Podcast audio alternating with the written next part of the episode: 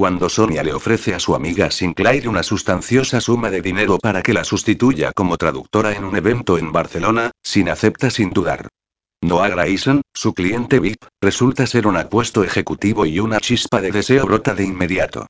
Pronto Sin descubre que de ella se esperan más servicios que el de mera traductora, y a su desconcierto se unen las complicaciones de una serie de secretos que salen a la luz y la confusión por la suplantación de identidad de su amiga. En esas circunstancias, la relación de Noah y Sin no parece ir por buen camino y hasta que él la rescata de la situación más peligrosa en la que se ha visto envuelta en toda su vida. Capítulo 1. Sin, necesito que me hagas un favor. Aquellas siete palabras cambiaron mi vida para siempre. Estaba sentada en la cafetería de la universidad, esperando a que comenzara la clase de lengua china 2, una asignatura optativa del último curso del grado en traducción y mediación lingüística que estaba haciendo. Mientras repasaba los apuntes de la última clase, daba cuenta de mi habitual café con leche de mediodía, esta vez acompañado de un donut glaseado, un lujo que rara vez me permitía. A mi alrededor las mesas estaban repletas de estudiantes. Mis compañeros de universidad. Un hervidero de mentes jóvenes y brillantes con poca experiencia en la vida pero un futuro prometedor por delante. Casi todos menores de 25 años. La mayoría pensando en sus planes para el próximo fin de semana. Y luego estaba yo. Con 29 años, haciendo malabarismos para cuadrar las clases, mi horario laboral y mi familia. Trabajaba a media jornada de cajera en un supermercado de una importante cadena de alimentación. Entre eso, las clases, las horas que pasaba en una pequeña editorial para cubrir los créditos prácticos y trabajos sueltos de traducción que aceptaba para ganar un dinero extra, llevar una vida social normal resultaba complicado. Y si a la ecuación le sumabas un hijo de 12 años, como era mi caso y la mayor parte del tiempo me sentía tan fuera de lugar entre mis compañeros que, durante cada uno de los cuatro años que había pisado esa universidad, no había dejado de plantearme si estaba tomando el camino correcto, que tal vez hubiese sido mejor solicitar la jornada completa en el supermercado y no aspirar a más. Pero mi abuela siempre me impulsaba a superarme. Levanté la mirada y clavé los ojos en la persona que había interrumpido mis pensamientos. Mi despampanante y alocada amiga, Sonia Anderson. Todo en ella hablaba de colegio privado y familia adinerada, desde la coronilla de su deslumbrante e impecable melena rubia hasta las puntas de sus carísimos botines Fendi. ¿Qué apuntes necesitas esta vez? Pregunté con un suspiro, pues Sonia se saltaba las clases de forma habitual para luego pedirme que le pasara mis apuntes. En ese momento me fijé en las muletas y la flamante escayola que llevaba en el pie. Vaya, Sonia. ¿Qué te ha pasado? Iba distraída con el móvil y tropecé, explicó Sonia con una mueca, sentándose en la silla de enfrente. Tengo un esguince de tobillo y una penitencia de 15 días llevando escayola. Además, creo que he cogido algún tipo de virus, porque llevo un par de días con el estómago revuelto y sin ganas de levantarme de la cama. Por eso ayer no apareciste por aquí, y yo pensando que te habrías quedado dormida o algo así. Si necesitas que te pase los apuntes no hay problema. Hablas como si solo te buscase para pedirte apuntes, declaró Sonia con tono herido. Y reconozco que al principio era así. Pero chica, la verdad es que has terminado cayéndome bien. No eres tan estirada como aparentas, añadió, guiñándome un ojo. Acusé sus palabras haciendo el gesto teatral de clavarme una daga en el corazón, incluyendo un suave resuello y bizqueando un poco. ¿Ves? Incluso puedes llegar a ser divertida, afirmó Sonia con una suave carcajada. Su risa enseguida atrajo todas las miradas masculinas en varios metros a la redonda. Era una chica espectacular de 25 años, al estilo de Cameron Díaz. Con una cara preciosa, uno de esos cuerpos que aparecen en las portadas de las revistas, una elegancia innata y una de esas personalidades que atraen toda la atención sin proponérselo. Si no la quisiera con locura la odiaría a muerte. Pero la verdad es que era la única persona en aquella universidad a la que consideraba una amiga. Hace un par de años mi abuela cayó enferma. Nada grave, pero tuvo que guardar cama durante un par de semanas y para mí supuso un gran problema. Con mis apretados horarios contaba con ella para que llevara a Lucas al cole y después lo recogiera. Sin pedírselo, Sonia me ayudó con mi hijo. Le llevó y le recogió del colegio durante esas semanas. Y desde entonces, siempre la había tenido ahí. Debajo de su fachada alegre y superficial había un corazón de oro. ¿Qué necesitas? Te tienes que hacer pasar por mí el próximo fin de semana.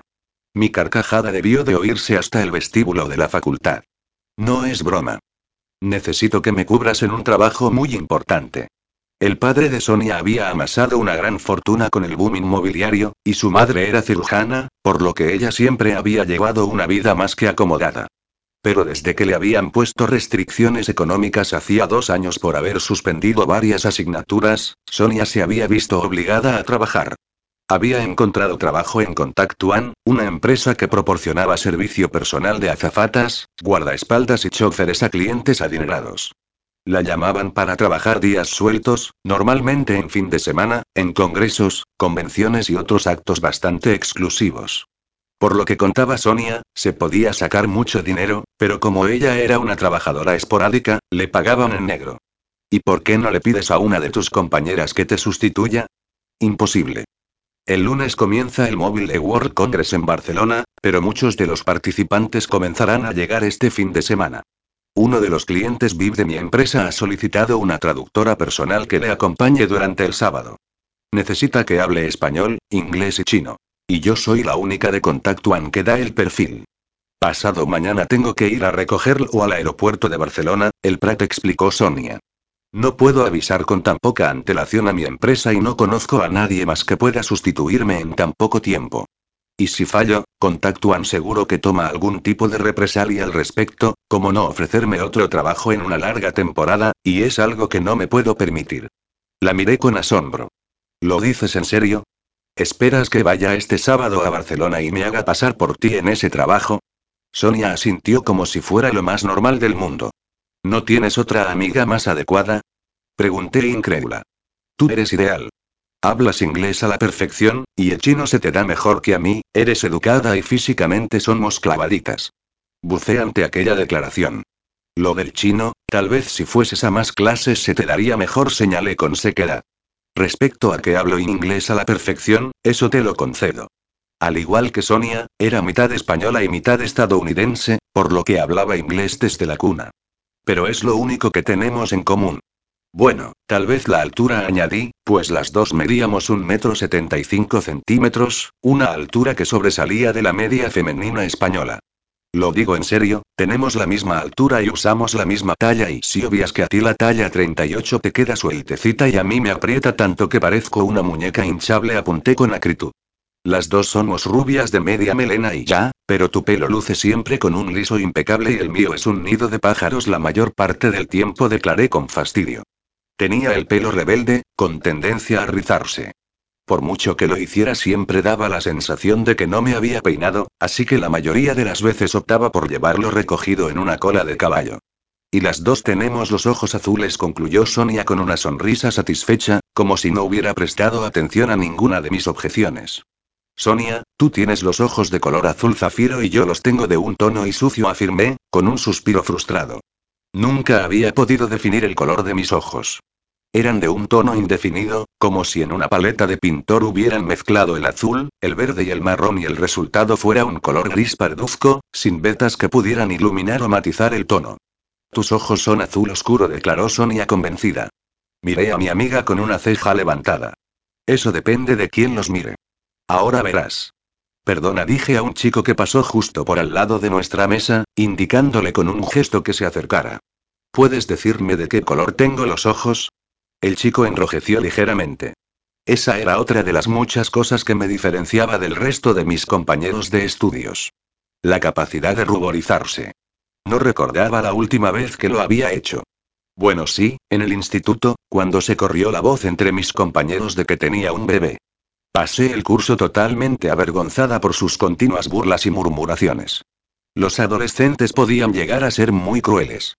Yo y yo diría que Verdes balbució, mirándome de cerca. Muy bonitos, por cierto. ¿Quieres que quedemos luego a tomar algo? No, gracias. Después de la clase tengo que ir a recoger a mi hijo al colegio, expliqué con fingido pesar. Pero mañana estoy libre, añadí con un niño, esperando una reacción que no tardó en llegar.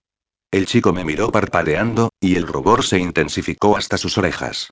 Mañana no puedo, tengo y tengo algo que hacer, tartamudeó, nervioso. Tal vez otro día añadió, saliendo disparado. Mis labios esbozaron una sonrisa burlancia. Esa era la reacción usual de los hombres cuando hablaba de mi hijo, algo ideal cuando quería quitarme de encima atenciones indeseadas. Pero la sonrisa murió en mis labios cuando me topé con la mirada de compasión que leí en los ojos de mi amiga. No me mires así, espeté, molesta.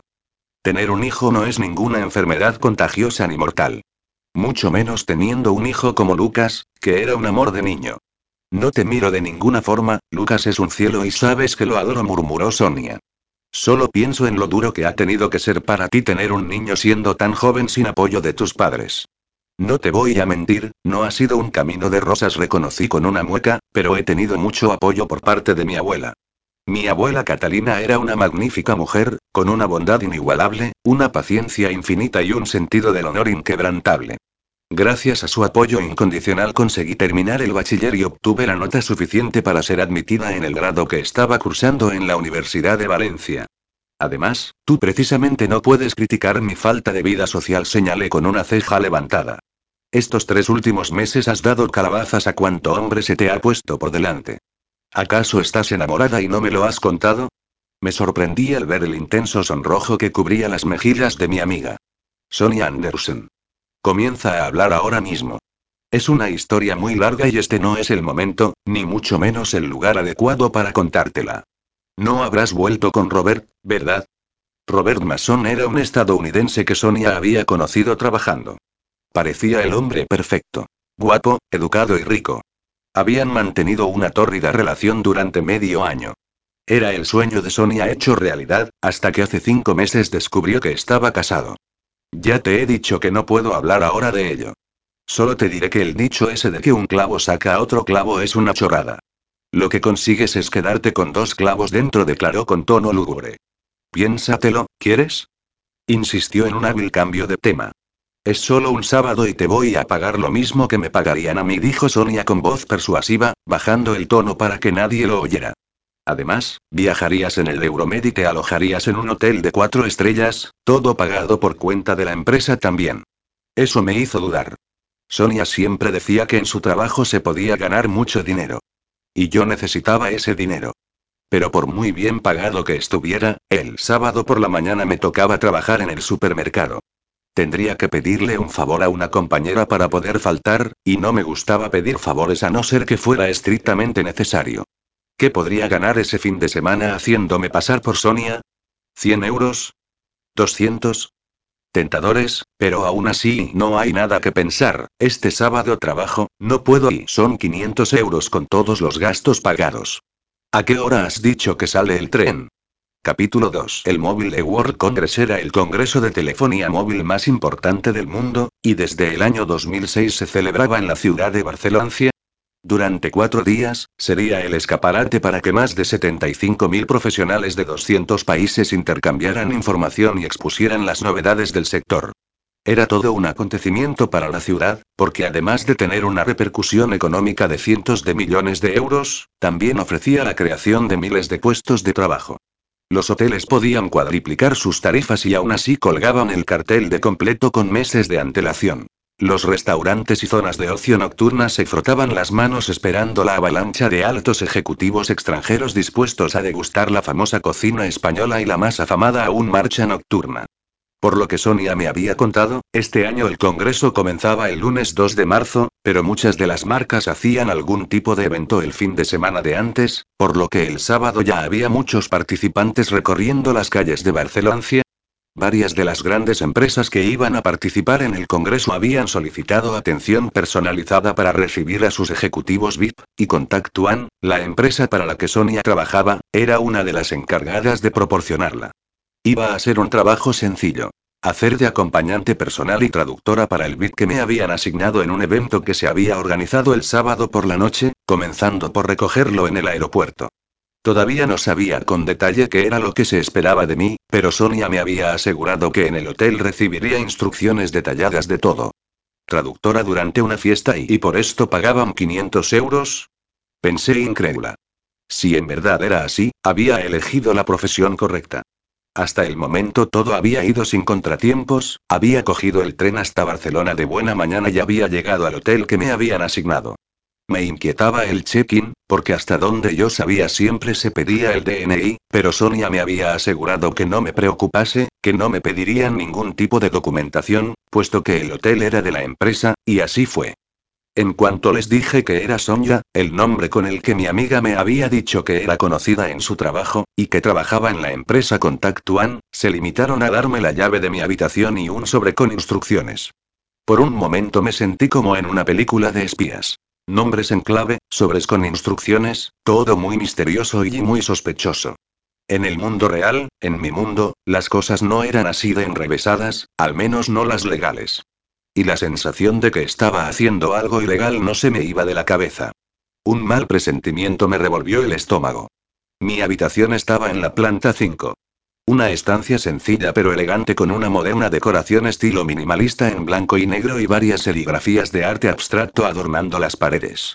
Dejé el equipaje que llevaba en un rincón, sintiéndome un poco ridícula por llevar dos maletas para una estancia de una noche, pero así era. Una era la mía, con mi ropa y mis objetos de aseo personal. La otra, mucho más grande, había sido un préstamo sorpresa de Sonia, que me había entregado en la estación de tren. Me senté en la cama, impaciente por descubrir el contenido del sobre que me habían dejado. Parecía una breve biografía del bit que me habían asignado, incluyendo una foto que mostraba a un hombre que a pesar de la edad seguía siendo atractivo. Su intensa mirada transmitía seguridad en sí mismo y fortaleza. Nombre. Christopher Grison. Edad. 67 años. Altura. 1 metro 77 centímetros. Peso. 89 kilos. Color cabello. Cano. Color ojos. Azules. Presidente de G&G Corporation, importante multinacional con sede en Dallas, Texas. Le gustan los caballos, la pesca y la naturaleza. Escueto, pero por lo menos sabía lo que me esperaba. En el sobre también había un horario detallado con instrucciones de los pasos a seguir en cada momento. 15, 30 H. La limusina la recogerá en el hotel y la llevará al aeropuerto. 16, 15 H. Hora prevista de aterrizaje en Barcelona del jet privado del señor Grison. Le estará esperando en la pista de aterrizaje y le acompañará en la limusina hasta su hotel, entablando una conversación agradable e interesándose por su viaje y su comodidad. El señor Grison tiene reservada la suite Penthouse en el Hotel Mandarín Oriental. Según la elección del cliente, se le puede llevar directamente a su hotel o dar un breve paseo en limusina por la ciudad. 19, 30 H. La limusina la recogerá en el hotel para dar comienzo la velada. PD. Se recomienda vestido de cóctel. ¿Un vestido de cóctel? ¿De dónde se suponía que iba a sacar yo un vestido así? Mis ojos volaron hacia la maleta que me había dado Sonia. Ella había dicho que allí encontraría el vestuario adecuado para el fin de semana. Abrí la maleta expectante y su contenido me hizo suspirar de placer. Una a una fui sacando de su apretado encierro las delicadas prendas de alta costura que valían más que mi sueldo de un año. Un abrigo gris marengo de abotonadura cruzada de Carolina Herrera, un par de trajes de chaqueta de pantalón largo de Salvatore Ferragamo, dos trajes chaqueta con falda recta de Roberto Cavalli, varias blusas a juego y dos vestidos de noche. Uno era un hermoso vestido de cóctel en color negro, de escote palabra de honor, entallado en la cintura y falda acampanada hasta la rodilla. De corte sencillo pero muy elegante. El otro vestido de noche me hizo contener el aliento. Era impresionante, de los que podrían lucir las estrellas de Hollywood en la alfombra roja, sencillo y sexy a la vez. Un glamuroso vestido largo de terciopelo color burdeos, de escote cerrado por delante pero con la espalda abierta en un atrevido escote en forma de V. En la maleta también estaban todos los zapatos y complementos a juego que pudiera necesitar, todos de primeras marcas. Cogí mi móvil y llamé al instante a Sonia. ¿Para qué se supone que es el vestido color burdeos? Pregunté nada más escuchar su voz. Es solo un comodín, por si te toca acompañar al VIP a alguna cena de gala. Pero se supone que la velada de esta noche es una especie de cóctel de negocios. Pues entonces no lo vas a necesitar. Utiliza el negro. Pero toda esta ropa y sin, solo es un préstamo. El hotel tiene servicio de habitaciones a cuenta de la empresa, así que ordena que te lo planchen todo y ponte lo que consideres oportuno, explicó Sonia con voz práctica. Te he puesto un poco de todo para que tengas donde elegir. Sonia, esto me resulta un poco extraño, lo del apodo que usas para trabajar, y tanto misterio y no serás una puta, ¿verdad? Pregunté de forma directa. Porque si me estás metiendo en algo ilegal y... Pero qué bruta eres, Sin. exclamó Sonia. Te aseguro que no soy una puta. Tú concéntrate en satisfacer al VIP este fin de semana. Define satisfacción, repliqué con voz seca. Porque hay muchos tipos de satisfacciones que no estoy dispuesta a darle a ese hombre por muy bit que sea.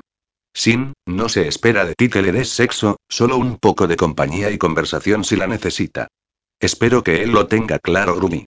No me gustaría tener que lidiar con un viejo verde en busca de acción. El cliente es un hombre mayor. 67 años. Entonces tranquila, si las cosas se ponen difíciles sal corriendo y no te podrá alcanzar, bromeó con una risa. Luego recuperó su tono más razonable. Sin, no tienes de qué preocuparte. Sé simpática y educada y todo saldrá bien. Y, sobre todo, guarda las distancias, a no ser que quieras terminar en una situación delicada. En este tipo de trabajos los acercamientos físicos son fácilmente malinterpretados, aconsejó Sonia. Me pareció un consejo un poco fuera de lugar. Se supone que iba a trabajar como traductora y asistente personal, se daba por descontado que no iban a haber acercamientos físicos de ningún tipo. ¿O no? Sobre todo teniendo en cuenta que el cliente en cuestión podía ser mi padre. Descarté aquel pensamiento al instante. Iba a ser tan profesional, fría y educada que no iba a dar lugar a ningún tipo de malentendido sobre mi trabajo de aquel fin de semana. Un gemido doliente me llegó a través de la línea. Sonia, ¿estás bien? Pregunté, recordando que en la estación de tren, aquella mañana, la había visto pálida y ojerosa. No, se lamentó, con voz débil. No sé lo que me pasa, pero llevo toda la semana con el estómago revuelto y acabo de vomitar hasta la primera papilla. Debe ser algún tipo de virus. Creo que me voy a acercar a urgencias a ver si me dan algo. Está bien, cuídate, ¿quieres? Ando escasa de amigas y no me gustaría perderte, bromeé, aunque en el fondo era cierto. Mi vida social era irrisoria, por no decir inexistente, y había pocas amistades que sobreviviesen a eso. El poco tiempo libre que tenía lo dedicaba a mi familia. Cuando tenía algo de dinero para ir al cine o a cenar por ahí, acababa yendo con mi hijo y con mi abuela, y para las chicas de mi edad no eran las compañías más deseables para una velada, así que había acabado perdiendo el contacto con mis amigas o no pudiendo avanzar en nuevas amistades. Sonia era la excepción. Ella parecía disfrutar acoplándose a nuestras escapadas familiares e incluso venía a comer de vez en cuando a casa con nosotros. Mi abuela y Lucas la adoraban, y yo la quería como a una hermana. Razón por la que ahora estaba allí. Bueno, por eso y por los 500 euros, me recordó una vocecilla interior. Miré el reloj y me puse en acción. Según el horario, la limusina pasaría a recogerme a las tres y media, así que tenía una hora para comer un poco y arreglarme. Me di una ducha rápida y comencé mi batalla particular para domar mi cabello. Opté por recogerlo en una trenza y enrollarla en un moño bajo, en un recogido sencillo pero elegante que, junto al traje chaqueta negro, me daba un aire bastante profesional y cuyo pantalón me hacía un culo fantástico, todo hay que decirlo. Una vez satisfecha con mi peinado me puse un maquillaje discreto de acabado natural y unos zapatos negros de Prada con unos taconazos de 10 centímetros que eran sorprendentemente cómodos. Analicé el resultado en el espejo de cuerpo entero que había en la habitación. Tenía un aspecto estupendo, elegante y profesional. Era milagroso lo que la ropa de buena calidad podía hacer en una persona. La blusa rojo sangre daba un toque de color a la austeridad del traje, y se me ocurrió dar un toque a ese mismo color en mi imagen. Cogí una barra de labios de un color casi idéntico al de la blusa y me pinté los labios, delineándolos con minuciosidad. Siempre había pensado que mi boca era mi mejor rasgo. Tenía unos dientes de sonrisa profidente y unos labios plenos y carnosos de lo más sensuales. Era una lástima que la sensualidad no tuviera cabida en mi vida. Capítulo 3. El chofer de la limusina que me esperaba en la puerta del hotel me miró con el entrecejo fruncido, haciendo flaquear un poco la seguridad con la que había salido de la habitación y que había sido alimentada con las miradas apreciativas de un par de hombres con los que me había cruzado. Perdone, ¿es esta la limusina de Contact One? Pregunté, dudosa. El chofer asintió, extrañado. Hola, soy Sonia. El hombre me miró de arriba abajo con cierta sorpresa y luego sus ojos se velaron, ocultando cualquier pensamiento, en una mirada de lo más profesional. Encantado, señorita Sonia saludó con una inclinación de cabeza que debió de ser respetuosa pero se me antojó burlancia. Mi nombre es Marcos Mengot. Voy a ser su chofer durante el fin de semana. Una cosa tuve que admitir. El señor Mengot era un hombre espectacular. Más que de chofer tenía pinta de modelo, con unas facciones muy atractivas. Tendría más o menos mi edad, alto, con el cabello rubio claro y los ojos castaño oscuro. El uniforme negro parecía esconder un cuerpazo de espaldas anchas y músculos duros. Abrió la puerta de la limusina, invitándome a entrar con un gesto, y fue como si se abriera para mí un nuevo mundo. Un mundo de ostentación y decadencia en el que me sumergí con un suspiro de satisfacción. El lujoso interior olía a dinero. Dos filas de asientos se disponían enfrentadas entre sí, y en uno de los lados se veía una pequeña pantalla plana y lo que parecía un minibar.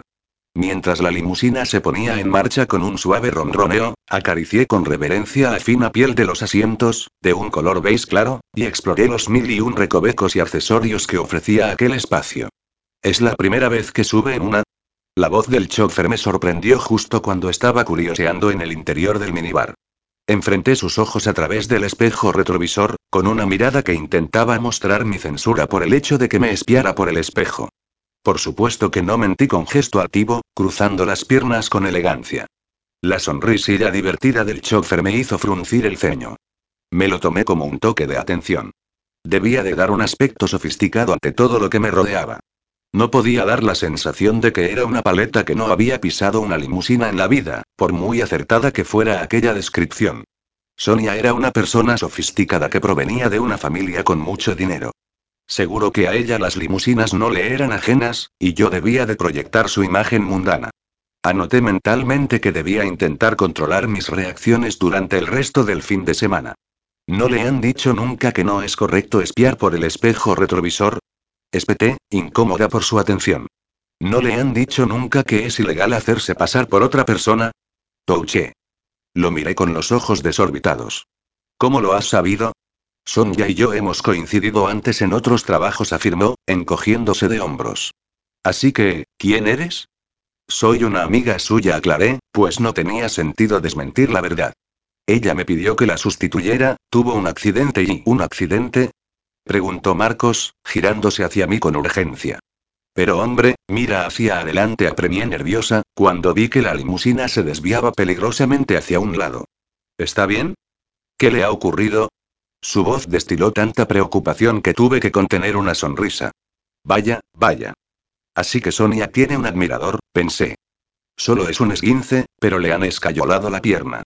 Aunque también parece haber cogido algún virus estomacal, añadí, recordando nuestra última conversación telefónica. Como no quería quedar mal con la empresa, me pidió que la sustituyera este fin de semana. ¿Me vas a delatar? Pregunté insegura. Él tardó unos segundos en contestar, como sopesando su respuesta. No, no quiero que Son ya se meta en problemas, admitió con desgana. ¿Cómo te llamas? Sin. La mirada de sorpresa del chofer me estudió a través del espejo.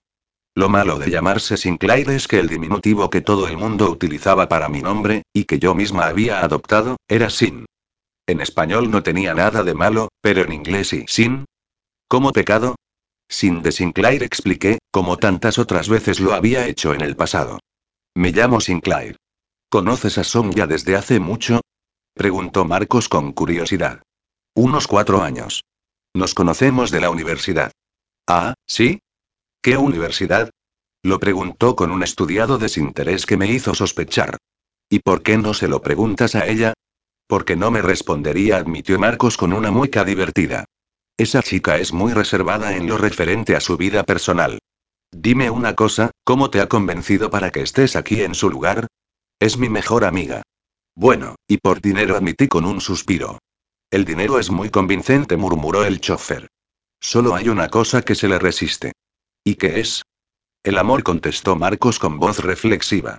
El verdadero amor no tiene precio, o al menos no debería tenerlo.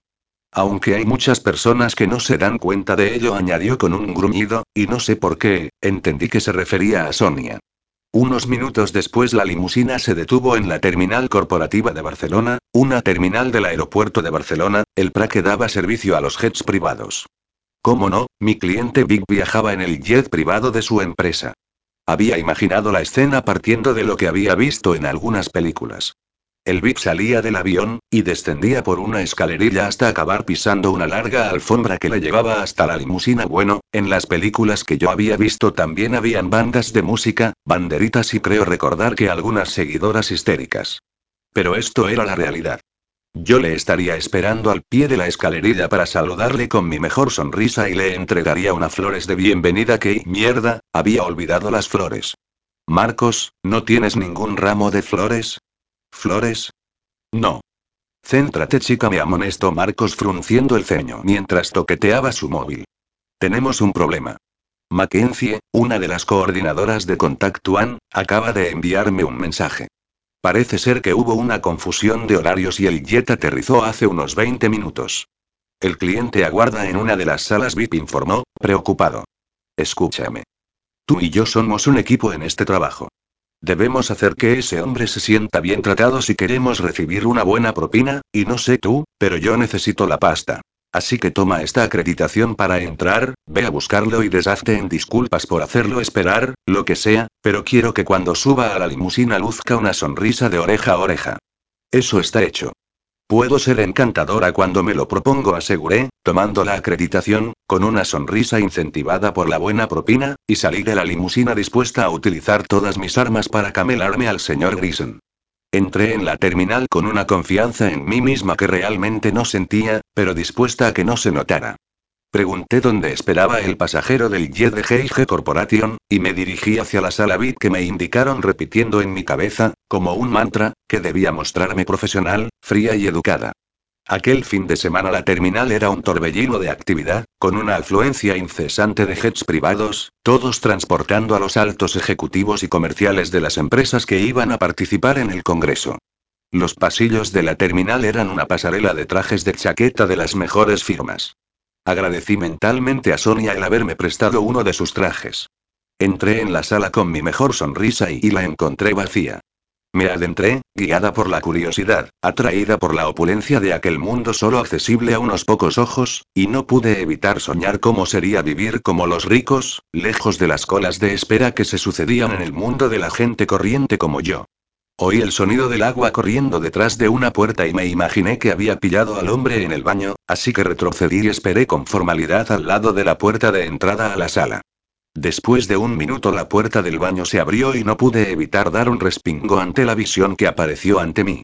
Era un hombre, solo un hombre, pero su mera presencia inundó cada centímetro del espacio que había a mi alrededor. Era impresionante, una mezcla equilibrada entre Jaque Gyllenhaal y Mac Bomer, lo que para mí equivalía a la perfección masculina. Emanaba masculinidad y testosterona por cada poro de su metro noventa de altura. Tenía un denso cabello oscuro, de un rico tono chocolate, y lo llevaba ligeramente largo y despeinado, de forma que un rebelde mechón le caía sobre la frente. Me morí de ganas por acariciar ese mechón, por acercarme a aquel hombre y descubrir si olía tan bien como aparentaba.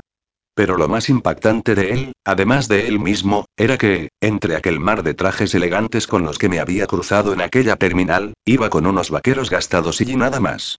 Me quedé mirando aquel impresionante torso desnudo. Un impresionante torso desnudo, ligeramente velludo. Un impresionante torso desnudo, ligeramente velludo, plagado de músculos. Un impresionante torso desnudo, ligeramente velludo, plagado de músculos dorados por el sol y sin.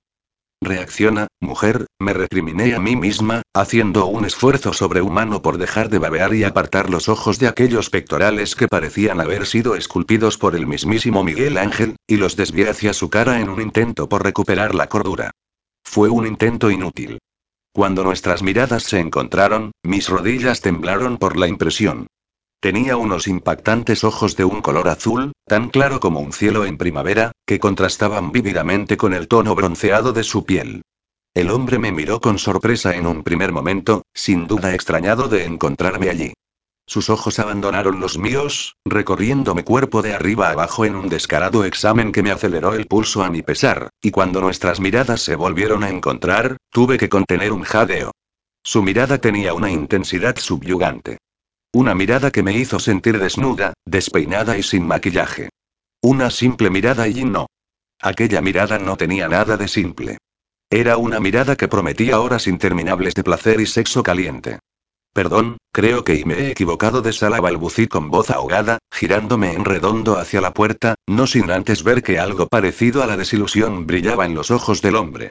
Salí a toda prisa de allí y me quedé parada en el pasillo de la terminal, intentando recuperar el aliento. Tenía el pulso acelerado y la respiración agitada. Me sentí una tonta porque la mera visión de un hombre me afectara de aquella manera.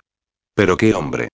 Justo cuando iba a moverme para buscar un punto de atención al cliente que me pudiera informar de dónde se había metido mi VIP, algo me hizo continuar parada en mi sitio.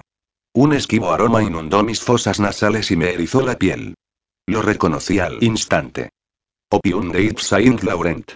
Era mi perfume favorito, el que usaba siempre que mi economía lo permitía, pero con la distinción de que lo que ahora olía era la versión masculina, más profunda e intensa. Sentí una presencia a mi espalda, un escalofrío me recorrió la columna vertebral de arriba abajo, haciéndome estremecer, y entonces lo supe. Tenía a Don Perfecto justo detrás de mí. ¿Qué puedo hacer para convencerte de que vuelvas a entrar? Capítulo 4. Aquel inglés con acento de Texas me hizo contener el aliento, llenándome de recuerdos y nostalgia, algo totalmente indeseado e inadecuado en aquellos momentos. Pero no lo pude evitar. Mi padre tenía el mismo acento. Tal vez por eso, al sentirme en cierta forma vulnerable por un momento, tomé una actitud defensiva al girarme.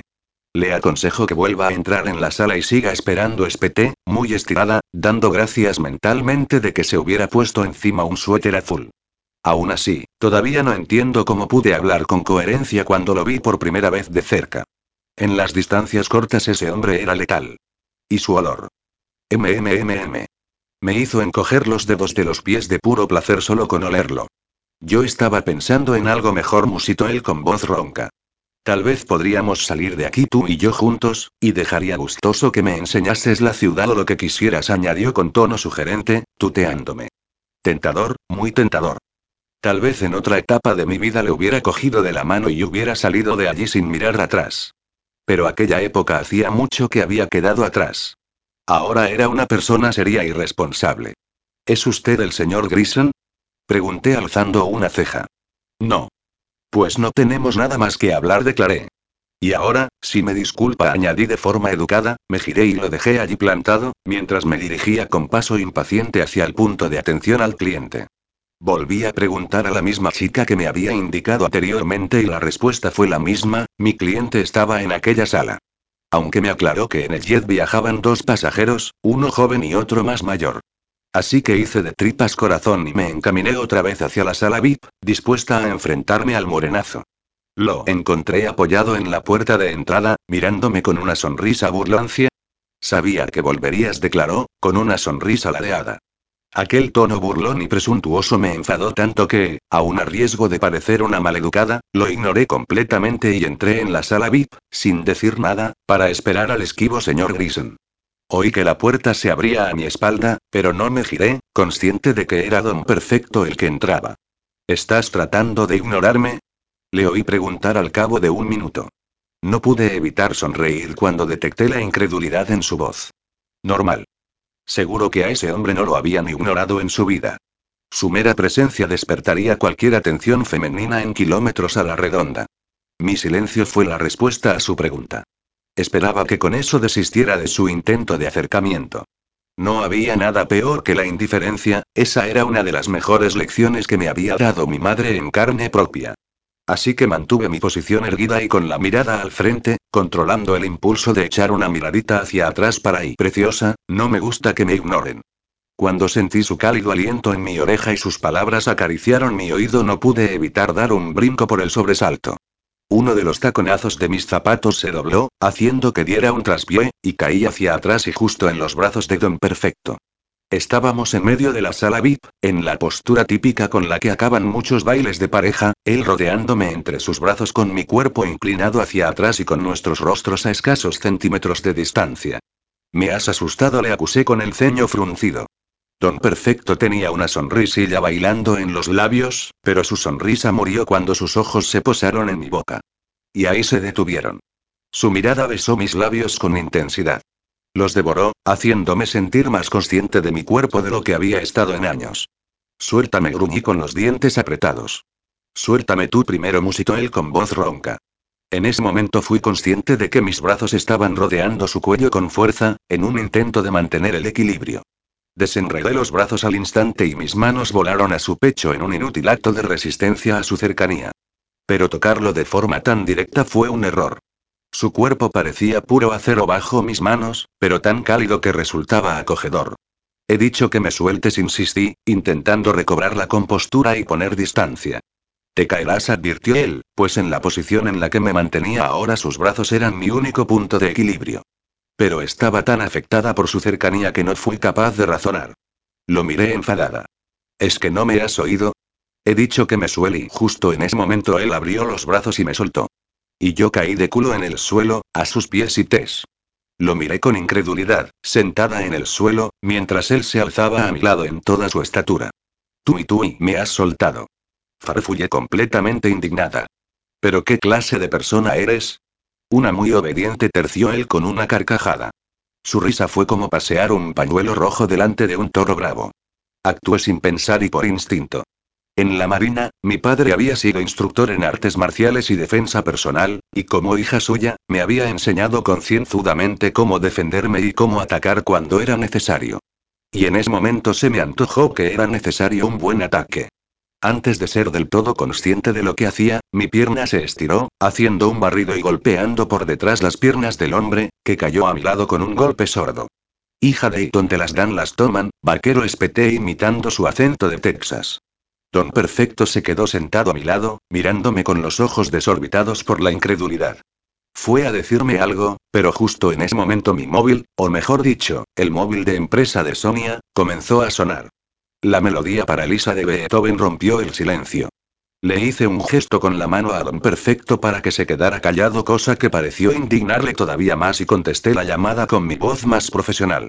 Sonia al habla. Señorita Sonia, soy Mackenzie, de Contact One, declaró una voz femenina desde el otro lado de la línea. Debo informarle de que ha habido un cambio de última hora y que el señor Christopher Grayson no va a poder acudir al Congreso. En su lugar acudirá su hijo, el señor Noah Grayson. Querrá decir Grayson.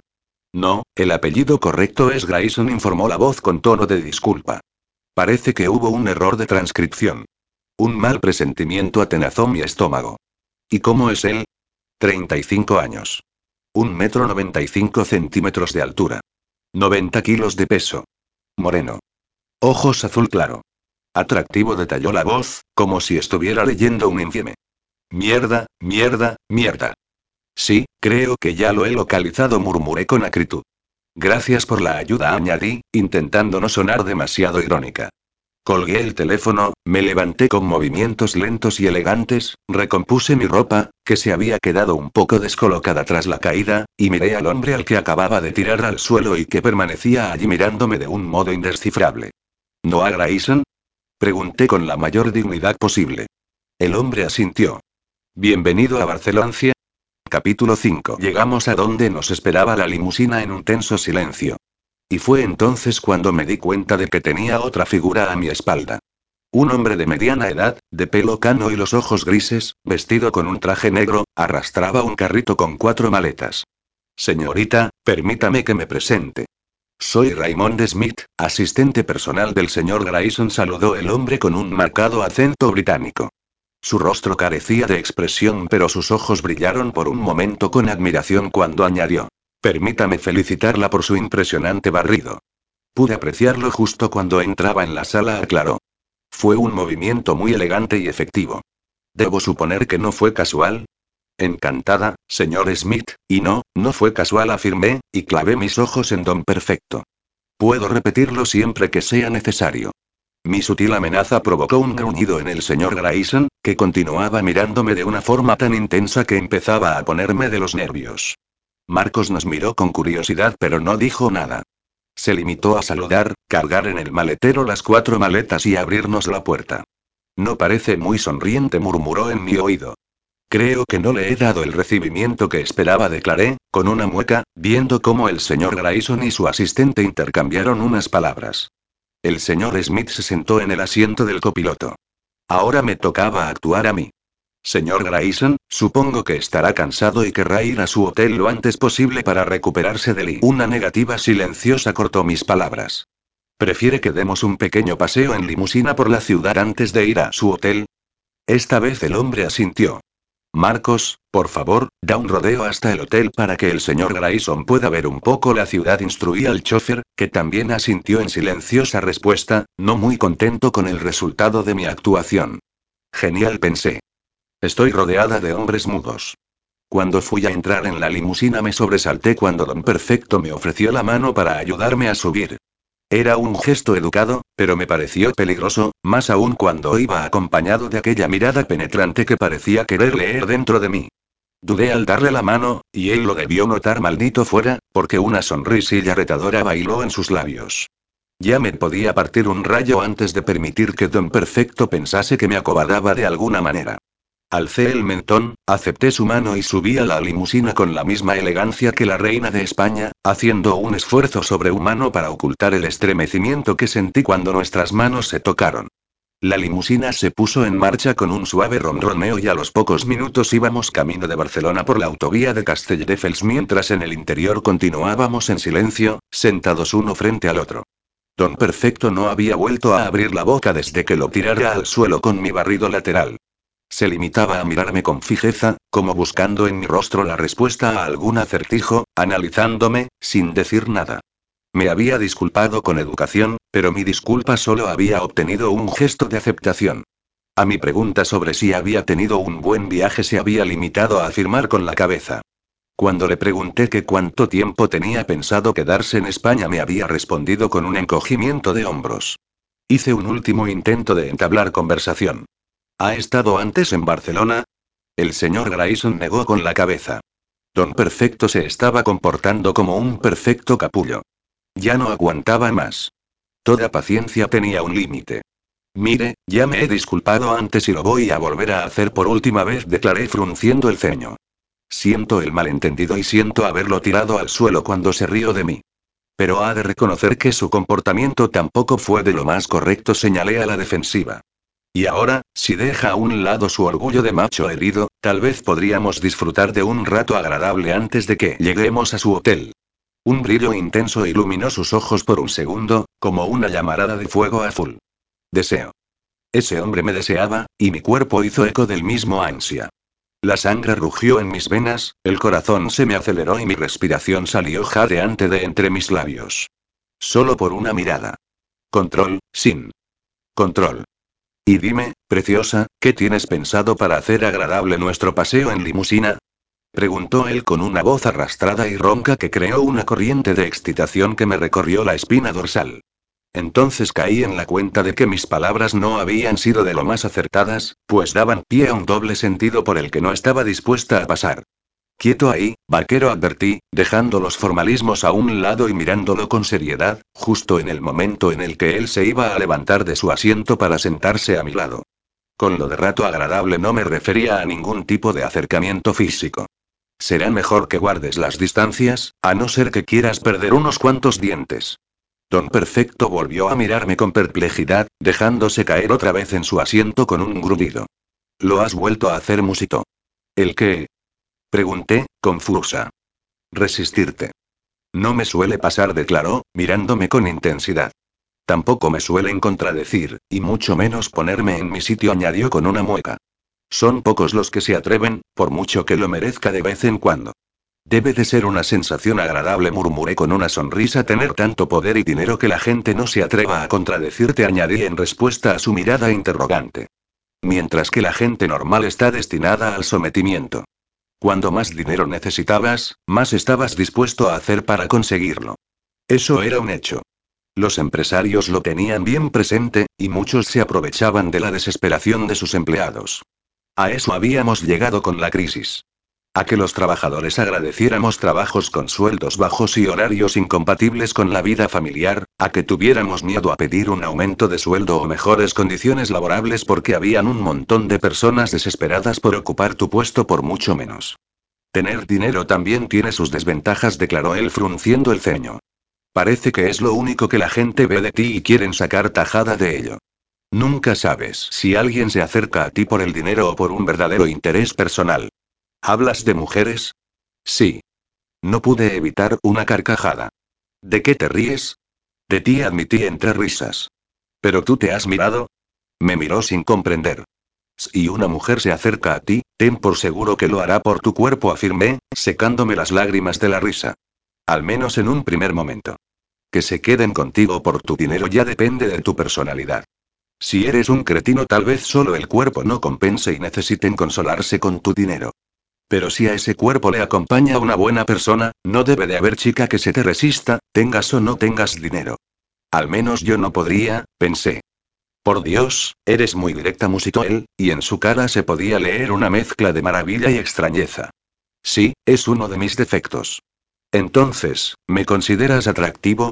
Lo preguntó poniendo otra vez esa mirada sugerente y con la voz ligeramente enronquecida. Y me di cuenta de que nuestra conversación había tomado un cariz personal que no estaba siendo nada apropiado, al menos cuando se suponía que estaba en horas de trabajo. Recuerda, sin. Profesional, fría y educada. Debía de reconducir la conversación a un plano más profesional, y debía hacerlo antes de que se fuera más de tono. Cualquier mujer entre 10 y 110 años le consideraría atractivo, señor Grayson declaré de forma evasiva. Y ahora, si mira por la ventanilla podrá ver que estamos llegando al puerto de Barcelona, indiqué, cambiando de tema. Sobre esa montaña que se ve allí está el castillo de Montjuic, señalé, a través de la ventanilla. Preparándome para la ocasión, durante el trayecto en tren hasta Barcelona había memorizado algunos datos de interés turístico de los lugares emblemáticos de la ciudad. El castillo actual data del siglo XVIII y fue construido sobre una construcción del siglo XVI que contuve el aliento cuando Don Perfecto se sentó a mi lado, demasiado cerca, para mirar a través de mi ventanilla, haciéndome perder el hilo de mi disertación. Inspiré y expiré el aire lentamente, intentando controlar mi temperamento, pero lo único que conseguí con eso fue que mis fosas nasales se llenaran del exquisito aroma que desprendía ese hombre.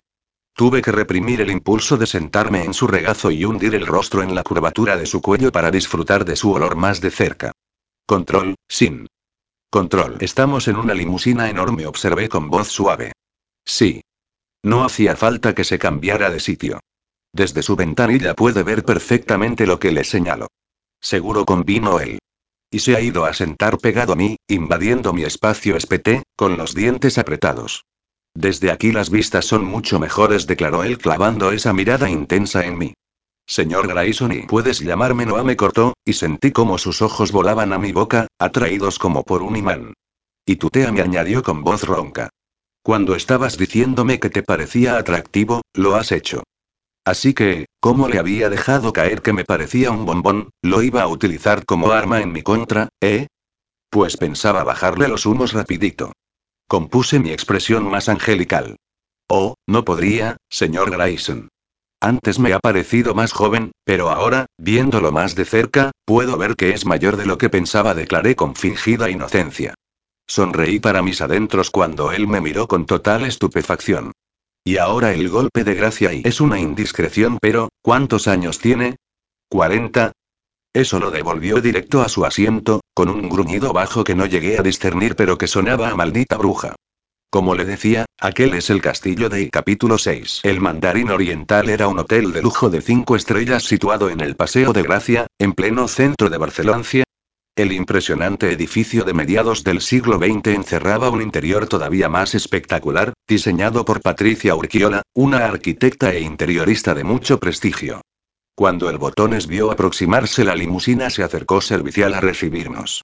En cuanto el señor Smith le anunció que era el señor Noah Grayson y que tenía reservada la suite principal, solo le faltó echar pétalos de rosa sobre la alfombra roja. Don Perfecto entró en el hotel como si fuera el propietario, ajeno a las miradas curiosas que despertaba con su físico y su atuendo informal.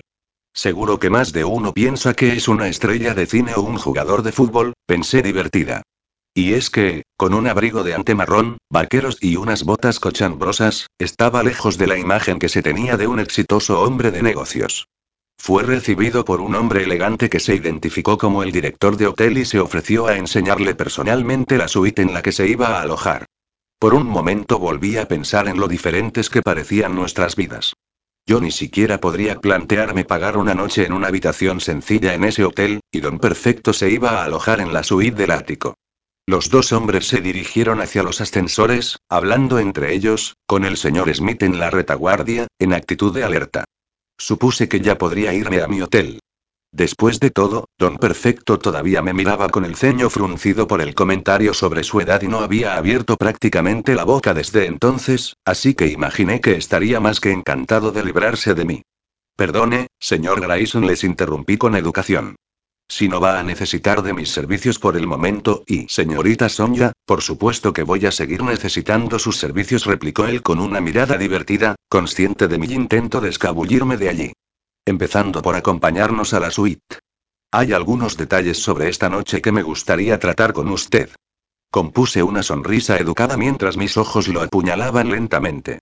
Cuando llegamos a la suite del ático solo me vino una cosa a la mente. ¿Qué hace una chica como yo en un sitio como este? Era una suite de 236 metros cuadrados, tres veces el piso de mi abuela donde vivíamos con vistas panorámicas al Paseo de Gracia. La suite contaba con un salón comedor con una gran terraza, una cocina, una habitación de invitados con baño propio y una habitación principal con salón, baño con bañera doble de hidromasaje y terraza. Todo decorado en tonos neutros, creando una atmósfera moderna y elegante. Mientras yo observaba los detalles totalmente embobada, fui consciente de que Don Perfecto me miraba a mí, de esa forma pensativa que estaba siendo habitual en él, como si yo le supusiera alguna clase de adivinanza a la que no encontraba la respuesta. ¿Te gusta? Me encanta, declaré, sincera. Es magnífica. Mientras el botón extraía las maletas y el director explicaba al señor Smith y a Don Perfecto los pormenores de la suite, yo salí a la terraza de disfrutar de unos segundos de soledad. Desde el octavo piso donde estábamos las vistas de la ciudad eran imponentes. Estaba atardeciendo en el centro de Barcelona y los últimos rayos de sol cubrían de un cálido tono anaranjado las fachadas de los edificios, como un velo de suaves llamas que van consumiéndose hasta ser engullidas por la oscuridad. Me encantaba aquella ciudad. Solo había estado una vez antes de aquel día, cuando tenía 10 años, y era el único recuerdo de una escapada familiar que había tenido con mis padres. Mi historia familiar no era lo que se dice de lo más convencional.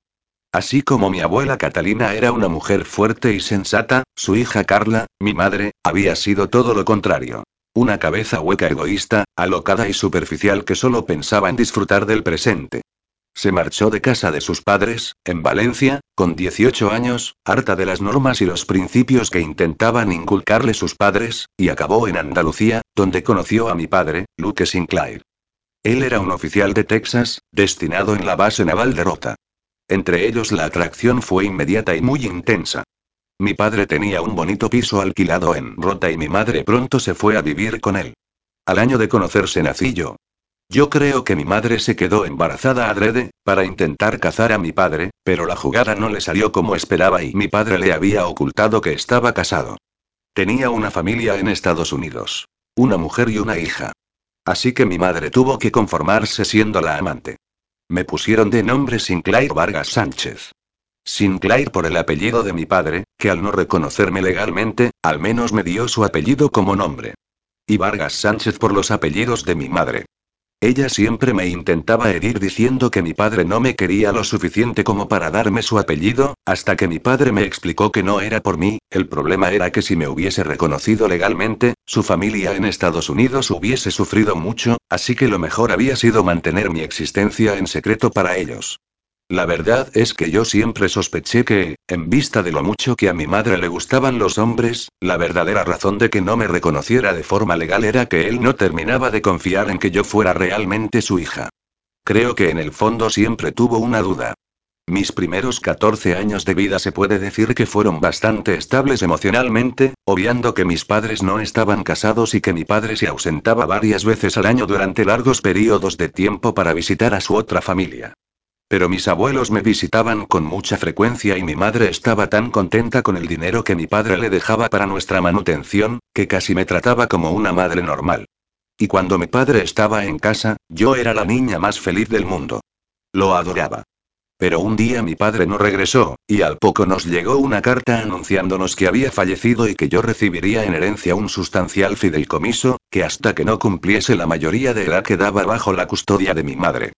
Cuando mi padre murió yo acababa de cumplir 15 años, y toda mi estabilidad familiar murió con él. Mi madre dejó de fingir su verdadera naturaleza y continuamente traía hombres a casa. También comenzó a beber. Ni qué decir tiene que se gastó toda mi herencia en un año.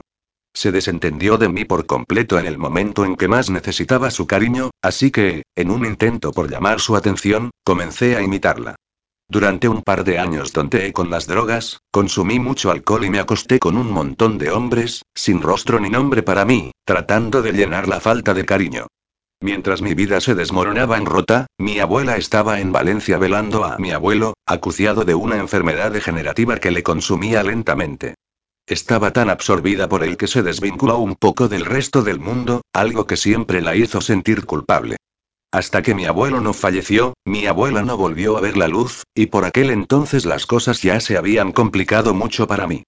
Cuando mi abuela solicitó a mi madre que le cediera mi custodia, cosa que hizo encantada, yo tenía 17 años, apenas iba al instituto y acababa de quedarme embarazada, no sabía de quién. Y la verdad es que por aquel entonces me daba lo mismo. Durante el embarazo en lo único que pensaba era en deshacerme de la criatura. Y luego y desde el momento en el que di a luz y me pusieron en brazos a mi pequeño, aquel retaquito llorón se convirtió en el centro de mi universo. Supe que haría cualquier cosa por él. Y lo primero fue cambiar el rumbo de mi vida. La fría brisa invernal me acarició las mejillas sacándome de mis pensamientos. Me abracé a mí misma en un intento de preservar un poco de calor, mientras disfrutaba de los últimos minutos de luz. Siempre me habían gustado los áticos. Bueno, en concreto las terrazas de los áticos. Era como estar dentro de una burbuja suspendida por encima del bullicio de la ciudad, el poder observar toda aquella energía infinita desde la tranquilidad de tu hogar. Un bienvenido calor me envolvió de repente y me vi sumergida por el delicioso olor de Noah Grayson. Me acababa de poner su abrigo sobre los hombros. Lo miré sorprendida, sin ser consciente del tiempo que había pasado en aquella terraza. Vaya, me estaba luciendo en aquel trabajo. Perdón, me despisté, reconocí con una mueca. Las vistas desde aquí son maravillosas. Realmente preciosas, coincidió él, pero mirándome a mí. Nos quedamos mirando el uno al otro en silencio, conscientes de la atracción que nos unía. Me devoraba con los ojos, seduciéndome solo con una mirada, hasta el punto que sentí mis rodillas temblorosas. Algo tenía que hacer, no me podía quedar ahí mirándole como una lela. Señor Grayson, Joey, por favor, llámame Noah. Cada vez que me llamas señor Grayson haces que piense en mi padre, añadió con una mueca. Noah musité, y en un gesto inconsciente mi lengua lamió mis labios justo después de pronunciar su nombre.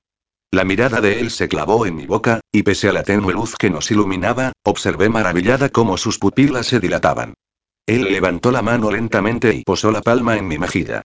La calidez de su tacto hizo que mi cabeza se inclinara ligeramente, buscando maximizar la sensación, mientras su dedo pulgar se deslizaba muy despacio por mi labio inferior, en una caricia tierna de una comisura a otra, hasta volver al centro, tentador. Él me tentó y yo caí. Sentí el impulso irrefrenable de saborearlo, aunque fuera un segundo. Mis labios se entreabrieron y mi lengua le rozó la punta del pulgar en una sutil caricia. Noah reaccionó con un gruñido casi animal, alejando su mano de mí como si le hubiera quemado. Había metido la pata y lo sabía. Acababa de traspasar el límite entre lo profesional y lo personal. Debí de haberle apartado la mano de mi cara y echarle la bronca por tocarme sin permiso y en lugar de eso voy y le chupo el dedo. Bravo, Sin. Muy profesional. Bonita forma tienes de guardar las distancias. Yo y lo siento. No quise y bueno sí, pero no y no debí. Estaba allí parada, balbuceando como una tonta. Mierda, no eres como esperaba, musitó él de pronto, cortándome torpe intento de disculpa. Y sin tocarme, tan solo cogiendo las solapas del abrigo que me envolvía, me atrajo hacia él.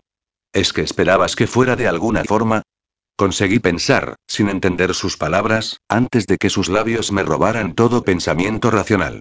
En mi vida había recibido muchos besos de muchos hombres, pero ninguno como aquel. Poseyó mi boca, mi cuerpo, mi razón y mi alma solo con sus labios. Gemí suavemente cuando su lengua acarició con destreza el interior de mi boca, y sentí como su cuerpo temblaba en respuesta. Con un gruñido sordo, me rodeó con sus brazos, apretándome con fuerza contra su cuerpo y alzándome ligeramente para que encajáramos a la perfección. Y vayas y encajamos. Que Dios me perdone, pero te deseo, musitó él contra mi boca. Entonces que me perdonase a mí también, pensé, porque lo deseé más de lo que había deseado a ningún hombre en toda mi vida. Mi cuerpo tomó el control de mi mente, rodeando su cuello con los brazos y devolviéndole el beso con ardor.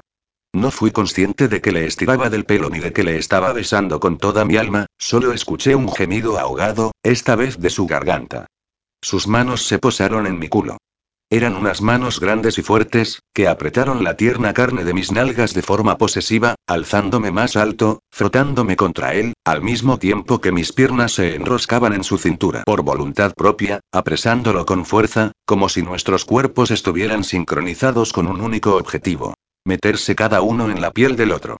El abrigo de Noah que antes me envolvía cayó al suelo, olvidado. Sentí que todo lo que me rodeaba giraba a mi alrededor, hasta que me di cuenta de que éramos nosotros los que nos movíamos. Estábamos entrando en el interior de la suite. Mi abrigo, aquel precioso abrigo de Carolina Herrera que me había prestado Sonia, terminó sobre la mullida alfombra que cubría el suelo del dormitorio, seguido muy de cerca por la chaqueta de mi traje de ferrágamo. Para cuando mi espalda se posó sobre la cama, las manos de Don Perfecto se afanaban en desabrochar mi blusa al mismo tiempo que mis manos saciaban su curiosidad por el cuerpo que se escondía debajo del suéter. Bajo las capas de tela encontré un tesoro de cálida piel y músculos de acero, la fantasía de cualquier mujer hecha realidad. Su lengua ahondaba en mi boca con una mezcla de ternura y agresividad que me estaba haciendo enloquecer de deseo, con lametones diestros y tentadores que me robaban la razón. Cuando su boca abandonó la mía tuve un segundo de lucidez. Aquello era una locura. Aquel hombre era un completo desconocido y debía de detenerlo antes de que fuera demasiado tarde. Pero entonces sentí un tirón en la espalda y la calidez de su boca cayó sobre mi pecho. Me había arrancado el sujetador y estaba devorando mis pechos con la misma maestría que antes había devorado mi boca. Succionó con fuerza el pezón, lamiéndolo luego con delicadeza para después mordisquearlo juguetón. Y yo, en lugar de alejarlo de mí como debía haber hecho, arqueé el cuerpo para acercarlo más. Al mismo tiempo que mis manos le estiraban del pelo para guiarlo al otro pezón, mis piernas se enroscaban con más fuerza a su cuerpo y de mi garganta escapó un gemido desesperado. Preciosa, eres como fuego en mis brazos, gruñó él, volviendo a mi boca. Esta vez me besó con más firmeza, con un punto más de agresividad, señal de que estaba perdiendo el control. Todo estaba yendo demasiado rápido, pero no podía detenerlo, consumida por un deseo de sentir su cuerpo desnudo contra el mío. Justo cuando su boca se separó de la mía para poder sacarse el suéter por la cabeza, la melodía para Lisa llenó la habitación. El móvil de Sonia estaba sonando, y fue como un llamamiento a la realidad. Salvada por la campana, pensé. Antes de que Noah pudiera reaccionar me escabullí de debajo de él y corrí hacia mi bolso, que había dejado encima de la mesita auxiliar que había en la sala de estar de la habitación, desde donde procedía la suave melodía. Son ya al habla contesté al móvil, y no me sorprendió que mi voz saliera jadeante. No, son ya al habla replicó la voz de mi amiga. Se te oye alterada, Sin. No me digas que al final has tenido que salir huyendo del viejo verde añadió en tono de broma. Por el rabillo del ojo vi cómo el viejo verde en cuestión se acercaba a mí, despacio, con la mirada de un depredador a punto de lanzarse sobre una presa indefensa, sin saber que la presa en cuestión estaba deseando devorarlo de arriba abajo. Se había quitado el suéter que llevaba y se había quedado solo con los vaqueros, tal cual estaba la primera vez que lo vi en el aeropuerto. Estaba tan embobada mirándolo que, sin darme cuenta, el teléfono se me resbaló de las manos y tuve que hacer malabarismos para evitar que cayera al suelo. Una sonrisa socarrona sesgó sus labios, pero me dio igual. Tenía todo el derecho del mundo a sentirse orgulloso de tener un cuerpo así. Era magnífico, sin un volumen demasiado abultado pero con cada músculo bien definido. Justo como a mí me gustaba. Mi mirada descendió en una caricia lenta por su rostro, bajando por sus pectorales de acero, siguiendo luego por unas abdominales tan exquisitas como una tableta de chocolate, y descendiendo hasta la formidable erección que amenazaba la costura delantera de los pantalones. Y en aquel punto el móvil se me volvió a resbalar de las manos. Sin. Sinclair, ¿estás ahí? Sí, sí, aquí estoy, balbucí, haciéndole un gesto a don Perfecto para que no se acercara más. Él se encogió de hombros y volvió a la cama, recostándose en la cabecera y mirándome expectante. El señor Grayson no ha resultado ser el anciano que yo esperaba, murmuré en voz baja, para que él no me oyera. Mira, Sonia. Me pillas en mal momento, musité, queriendo volver a la cama y terminar lo que habíamos empezado. Luego te llamo y ¿has dicho Grayson? Sí, no a Grayson, por. Me dirigí al baño que había en la habitación y me quedé paralizada ante mi imagen en el espejo. Con solo un beso tenía todo el aspecto de una mujer que hubiera pasado horas interminables de pasión en una cama. Mi elegante recogido estaba completamente deshecho y el cabello me caía en ondas por los hombros.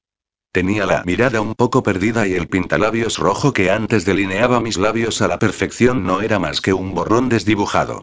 Llevaba la blusa completamente desabotonada, enmarcando de forma sensual la línea central de mi torso desnudo. No sé, ese nombre me suena. Luego, cuando tenga un hueco, me meteré en internet y buscaré información sobre él y que me decía Sonia. Bueno, vale. Como quieras, balbucí. Te tengo que colgar. Mirando mi reflejo bajo la fría luz del cuarto de baño, no pude evitar que me viniera a la memoria una imagen del pasado.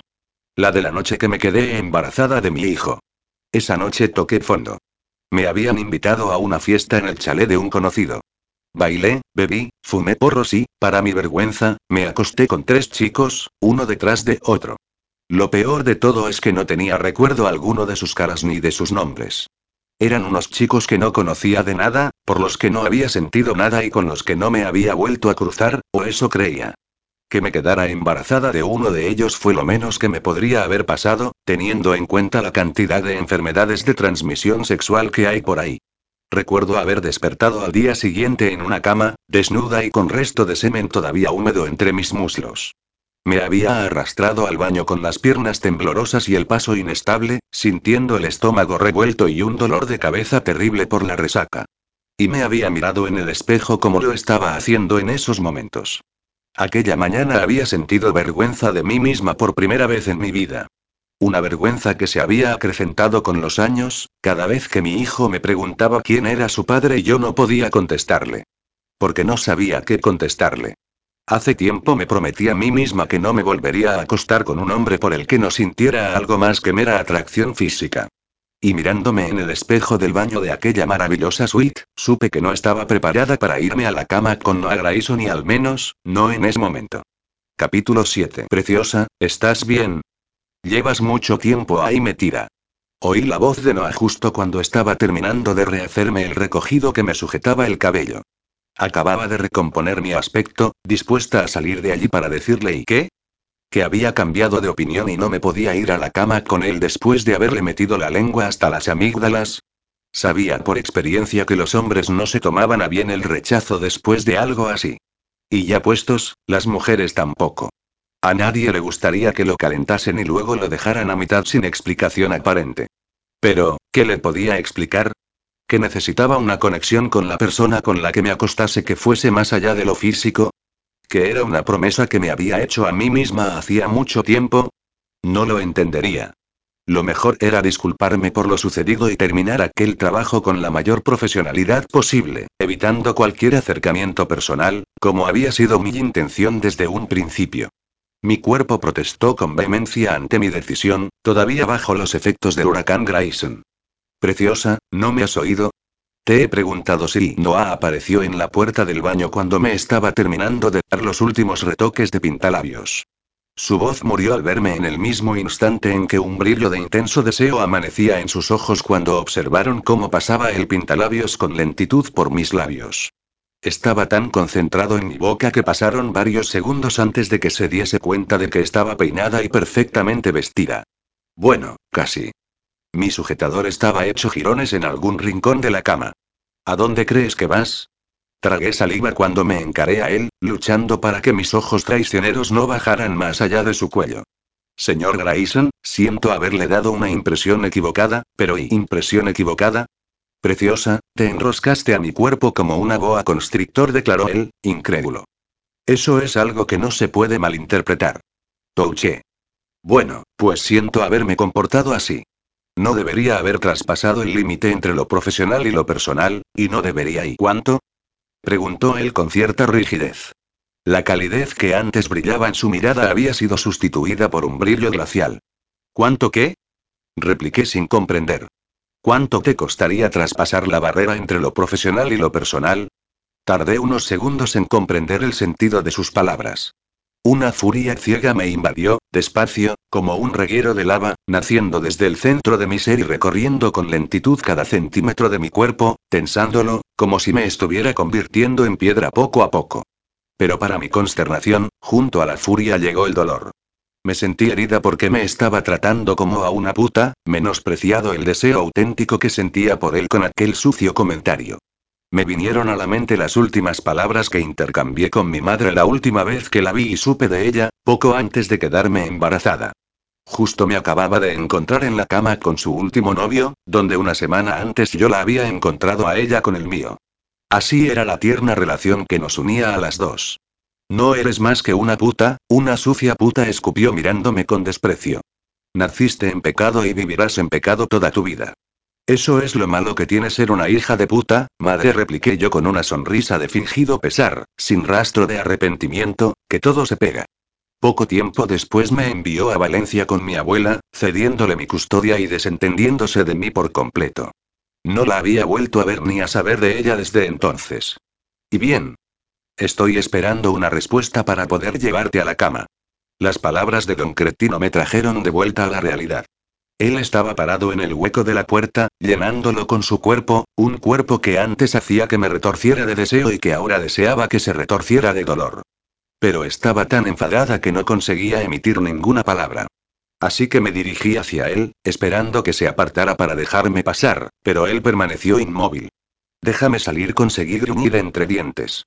No hasta que me respondas, replicó él, apoyando una mano a cada lado de los vanos de la puerta, creando una muralla amenazante de cálido músculo. Tú lo has querido. Le golpeé el plexo solar con fuerza, en un golpe seco y rápido, haciendo que se doblara sobre sí mismo en un acto reflejo, y con una fluida llave de judo, lo dejé tirado cara arriba en el suelo del cuarto de baño, extendido cuán largo era. Te has equivocado conmigo, vaquero. No soy una puta, le espeté con desprecio. Nunca me acostaría contigo por dinero. Él me miró con total estupefacción desde el suelo. Y para mi asombro, comenzó a reír. Una carcajada ronca y profunda que devolvió la calidez a sus ojos y que hizo que temblara algo dentro de mí. Supongo que me lo merezco, reconoció con una sonrisa ladeada y los ojos chispeantes, incorporándose sobre los codos. Y, como siempre, acabas de ponerme en mi sitio, suspiró, con una mueca de burla hacia sí mismo. Esto se está empezando a convertir en una costumbre. Pero, ¿qué demonios? Esperaba que fueras una mujer normal, no una jodida tortuga ninja. ¿Y una mujer normal se iría a la cama contigo por dinero? ¿Realmente esperabas eso de mí? Noah se levantó despacio y se quedó a escasos centímetros de mí. Al principio sí admitió sin vergüenza. Pero después de cómo nos hemos besado, esperaba que te fueras a la cama conmigo por las horas de interminable placer que te puedo ofrecer, susurró con voz ronca. Porque lamería cada centímetro de tu cuerpo hasta me suplicaras que te penetrara. Porque te penetraría hasta que gimieras suplicando que me detuviera, agotada por la cantidad de veces que hubieses alcanzado el orgasmo. Porque te estoy ofreciendo una sesión del mejor sexo que hayas probado en tu vida, aseguró él con seriedad, y no lo decía de forma jactanciosa, lo decía de verdad. Aquella declaración me dejó con las piernas temblorosas y la respiración jadeante, mirándole por un momento completamente seducida por sus palabras. Era tentador, muy tentador. Por un momento, el huracán Grayson amenazó con volverme a atrapar en sus garras y llevarme volando en un remolino de deseo hasta sus brazos. Aquel hombre tenía algo que me hacía vulnerable. Y no era porque tuviera un rostro de ensueño y un cuerpo de infarto. Era algo que iba más allá de lo físico, un algo intangible que me atraía enormemente y a mi pesar. Química. Pura y dura química que hacía que la atracción entre nosotros fuera tan intensa que casi se pudiera palpar. Control, sin. Control, pensé. Siempre he pensado que el sexo está sobrevalorado, declaré con el mentón en alto, y aunque mi voz sonó un tanto débil, mantuve una actitud desafiante y segura. Me giré sobre mis talones, dispuesta a recoger mi sujetador, mi bolso, irme de allí, llegar a la habitación de mi hotel, meterme en la cama y agotar las pilas de mi consolador. Debí suponer que Noah Grayson no me permitiría irme de allí sin decirle la última palabra. Justo cuando estaba saliendo por la puerta de la suite oí su voz. Señorita Sonia, recuerde que voy a necesitar que me acompañe al cóctel de esta noche. Pasaré a recogerla con la limusina a las siete y media. Mierda, mierda, mierda. Capítulo 8. A las siete y media en punto la limusina llegó a mi hotel. Había tenido tan solo 45 minutos para ducharme y arreglarme, pero el resultado me sorprendía incluso a mí misma. Todo gracias al elegante vestido de cóctel de Sonia, que se ajustaba como un guante a mis curvas y al estado de excitación en el que se mantenía mi cuerpo después del encuentro frustrado con Don Cretino, que hacía que mis ojos brillaran con intensidad y mis mejillas lucieran un suave sonrojo bastante favorecedor. Nunca sería una modelo de pasarela, pero me consideraba agradable a la vista. Me había dejado el cabello suelto con la raya en medio, realzando el ondulado natural con espuma y un toque de secador, dándole un aspecto sensual y desenfadado. Con un maquillaje suave y un toque de pintalabios de color rojo vivo, esperaba que el resultado fuera el adecuado. El primer rostro que vi al llegar a la limusina fue el del señor Smith. Parecía que iba a volver a ser el copiloto en aquel trayecto, pero era tan inexpresivo que no me dio ningún indicio sobre si mi aspecto era acertado o no. Marcos, el chofer, pareció darse cuenta de mi inseguridad, porque me guiñó un ojo disimuladamente cuando abrió la puerta de la limusina, como dándome el visto bueno.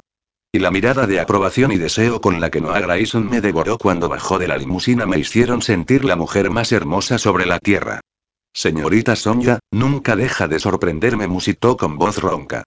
Para mi vergüenza, en un primer momento solo atiné a sonreír como una lela babeante. Sino Grayson era impresionante solo con vaqueros y con un suéter, vestido de traje oscuro, una camisa azul que resaltaba sus ojos y una corbata a juego, estaba imponente. Ahora sí que parecía el hombre de negocios que se suponía que era, lo que me hacía sentir como una cría a su lado. Él era un hombre con mayúsculas, un empresario de éxito que viajaba en jets privados y se alojaba en las suites más caras de los mejores hoteles. Yo no era más que una estudiante universitaria en mi último año de carrera, de una familia humilde y que trabajaba de cajera en un supermercado, haciendo malabarismos para poder llegar a final de mes. No podíamos ser más diferentes. Ese pensamiento me hizo recobrar la compostura y volver a la realidad. Un hombre como ese solo podía buscar de mí un buen revolcón, y yo me había jurado a mí misma el día que nació mi hijo que no repetiría los errores del pasado. No más sexo irresponsable y vacuo. Si me acostaba con un hombre sería consecuencia de una relación con sentimiento, no de un calentón.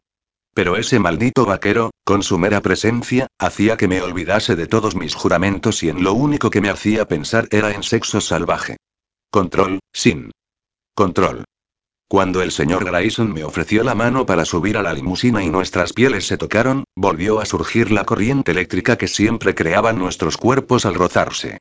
Los dos nos miramos a los ojos, conscientes de esa sensación, pero mientras que a mí me hacía fruncir el ceño conocedora de que esa indeseada atracción no traería más que problemas, a Noah se le dibujó una sonrisa de medio lado. Por suerte, no dijo nada. Viajábamos en la limusina en completo silencio. Yo miraba por la ventanilla cómo los edificios de Barcelona pasaban uno detrás de otro, en rápida sucesión, deseando que aquella noche acabara igual de rápido.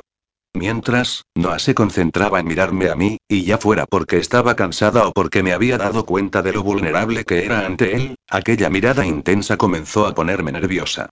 La potente voz de Freddie Mercury en su Weare de Champions comenzó a sonar, rompiendo el silencio que reinaba en el interior de la limusina.